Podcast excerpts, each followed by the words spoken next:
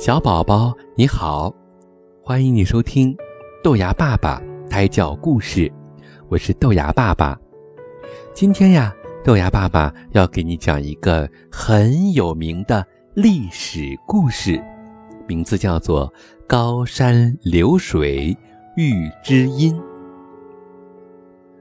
俞伯牙是晋国有名的琴师，他悟出了音乐的真谛。能弹出壮美神奇、宛如大自然的声音。虽然有很多人都赞美他的琴艺，但他却认为没有遇到真正能听懂他琴声的人。有一年，俞伯牙奉晋王之命出使楚国，正值中秋，夜晚月色迷人，俞伯牙情兴大发。就在船中弹起琴来，琴声悠扬。正当他完全沉醉在优美的琴声中的时候，突然发现有一个人在岸边一动不动地站着。俞伯牙吃了一惊，手下一用力，啪的一声，琴弦断了一根。俞伯牙。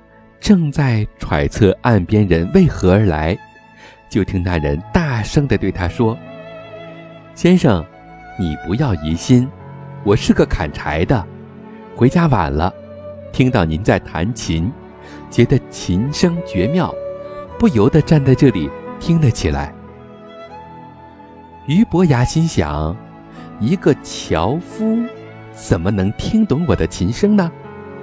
于是他就问。你既然听懂了琴声，那就请你说说看，我刚才弹的是一曲什么样的曲子？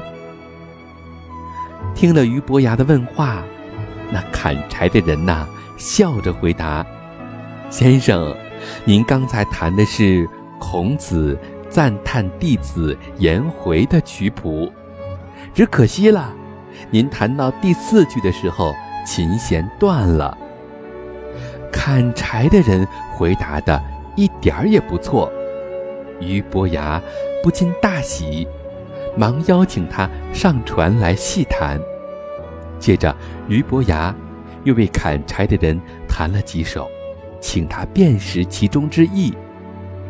当他弹奏的琴声高亢雄壮时，砍柴的人说：“我仿佛看到了雄伟的高山。”当琴声变得清新流畅时，砍柴的人说：“我仿佛看到了滚滚东逝无尽的流水。”俞伯牙听了，惊喜万分，没想到在楚国，竟然寻找到了自己久久寻觅不到的知音。